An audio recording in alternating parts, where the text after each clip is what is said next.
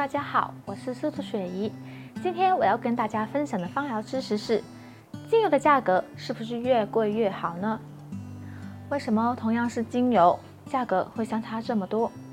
在之前的视频里面，我们有说过，精油的原产地是很重要的，因为它们的气候、温度、土质、水量、肥料、海拔这些对植物的生长都有着直接的影响。换句话就说，植物收成的好与坏，还要看我们大地的恩赐了。这也使到很多人认为，我如果要买到一瓶高质量的精油，那必须要负担起相对高的价格才可以。在这一集里面，我就跟大家说说，精油的价格是不是越贵就表示它的质量越好呢？天然精油的价格会因为产地、采种方式、采收方式、萃取方式、精油量多少。纯度、浓度，还有稀少性等等的因素而改变的。品质好的精油和等级较差的精油，单是它们的疗效原因，就导致它们在价格方面有非常大的差异了。但当中也并非是越贵就表示越好，我们应该要以精油的品质来判断它们的价格是否合理。就像等级好的精油，它们的价格是根据植物所萃取出来的精油量多少、难易程度这样子来定价的。比较贵的精油大多都是一些花类的精油，因为它们的开花期很短，收集也不那么容易。在很多时候，这些花类植物收集呢，还必须要用到人手去摘取的，而且它们的花瓣十分的脆弱，所以要提炼出来香气是有一定的困难性。这些也是造成花类精油昂贵的原因。譬如每一朵的玫瑰花苞，其实它只能提取很少的精油量而已。大约要用五千公斤的玫瑰花才能蒸馏出一公升的玫瑰精油，可见玫瑰精油是非常珍贵的。玫瑰、茉莉、橙花、永久花，这些都是知名度非常高的精油。而草类精油，因为近几年因为气候影响的关系，栽种不容易，所以导致它的价格每一年都在上涨。木类精油价格相对来说是比较平稳。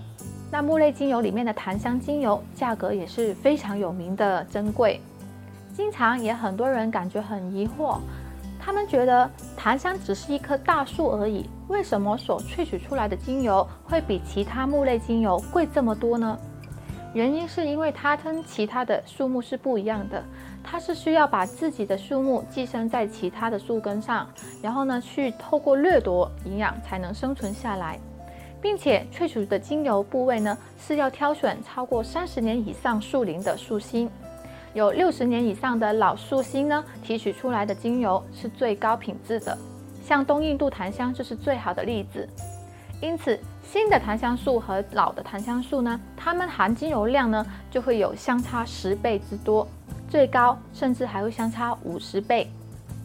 近年东印度檀香的产量已经大量减少，甚至濒临绝种。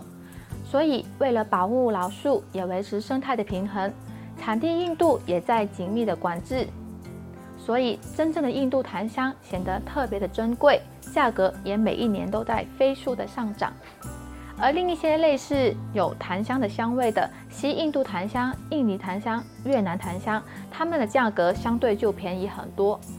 但是，这些品种的精油就不具备东印度檀香精油的医疗价值了。所以，即使是认为它们的气味是差不多，在事实上价值还是相差非常多的。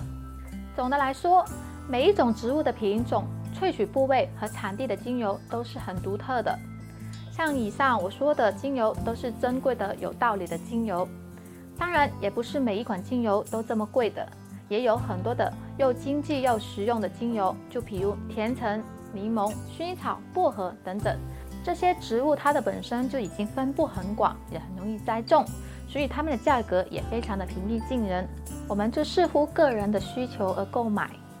今天的分享就到这里，喜欢的朋友请帮忙订阅、点赞和分享，我会继续为大家带来更多关于芳疗的小知识。